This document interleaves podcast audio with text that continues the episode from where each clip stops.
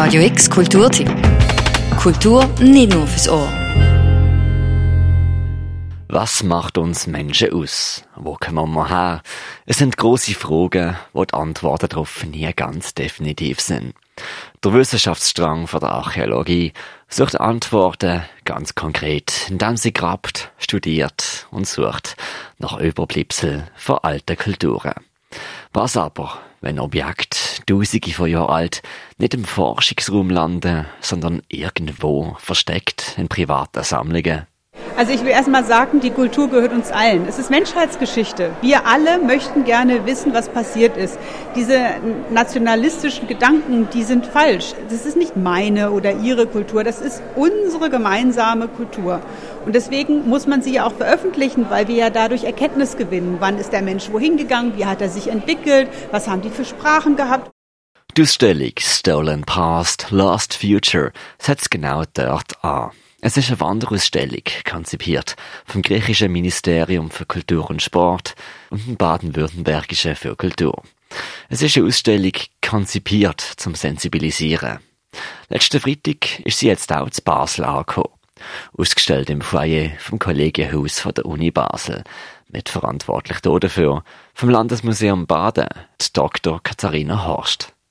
Diese Ausstellung ist vielleicht vom Thema ein bisschen spröde, nenne ich das mal. Wer interessiert sich schon für so unangenehme Themen? Deswegen haben wir sie halt auch ein bisschen moderner gemacht, ein bisschen jünger und stellen sie einfach so mal irgendwo in den Raum. Das heißt, die Leute werden auf ihrem täglichen Leben einfach damit konfrontiert, finden die irgendwie äußerlich attraktiv, sagen sich, oh, das ist ja was Lustiges, da gibt es ja sogar Comics, da gehe ich mal hin. Und dann merken sie, dass das Thema dann doch ernst ist. Illegaler Handel mit archäologischem Kulturgut ist nämlich ein Geschäft, was in sich hat.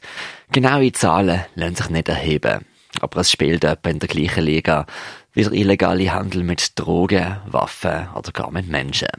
Und das weltweit. Eindrückliche Beispiele gibt es einige. So wird die Ausstellung anhand von mehreren Panels ein paar davon auf.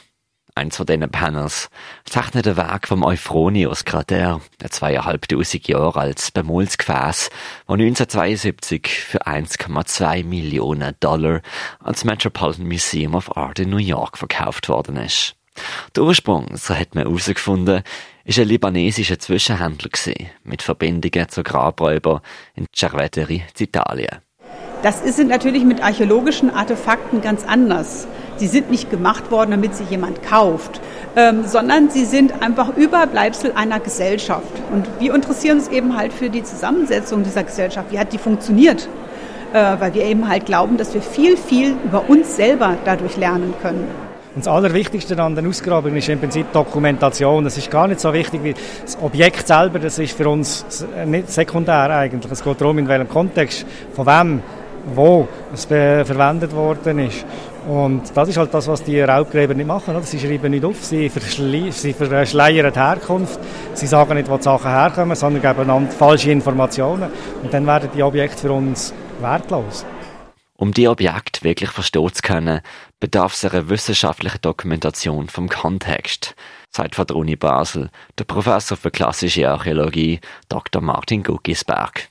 Oftmals haben Diebstähle abgesehen auf Museen, Denkmäler und Grabungsstätten. Letzteres etwas, was das Departement von der klassischen Archäologie Basel schon hat miterleben müssen, auf ihren sommerlichen Grabungen in Süditalien.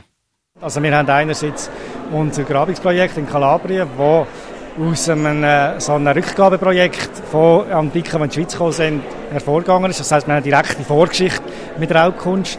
Und andererseits haben wir auch auf der Ausgrabung äh, immer wieder rund um unsere Grabung gibt es Löcher. Äh, und das ist einfach traurig, wenn man dann sieht, dass wahrscheinlich sehr schöne Sachen dort einfach illegal ausgraben worden sind, wo wir vier Wochen wickeln und schaufeln und uns alle Mühe geben, die Sachen möglichst gut zu dokumentieren. Die Ausstellung im Foyer vom Kollegienhaus Stolen Past, Lost Future will vor allem sensibilisieren.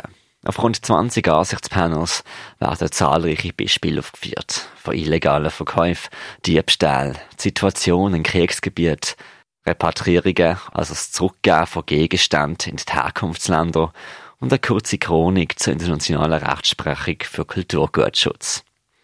Denn das, so entnimmt man deren Ausstellung, geht uns alle an. Ähm, wir wären jetzt vielleicht nicht gerade verloren und würden nicht gerade untergehen in der Vergangenheit, aber wir wären sicher wesentlich hilfloser, orientierungsloser in der Zukunft. Die Wanderausstellung Stolen Past, Lost Future sehen aktuell noch bis am 13. Dezember im Foyer vom Kollegiehaus der Uni Basel am Petersplatz. Für Radio X, der Mirka Kempf. Radio X Kulturtipp. Jeden Tag mehr. Kontrast.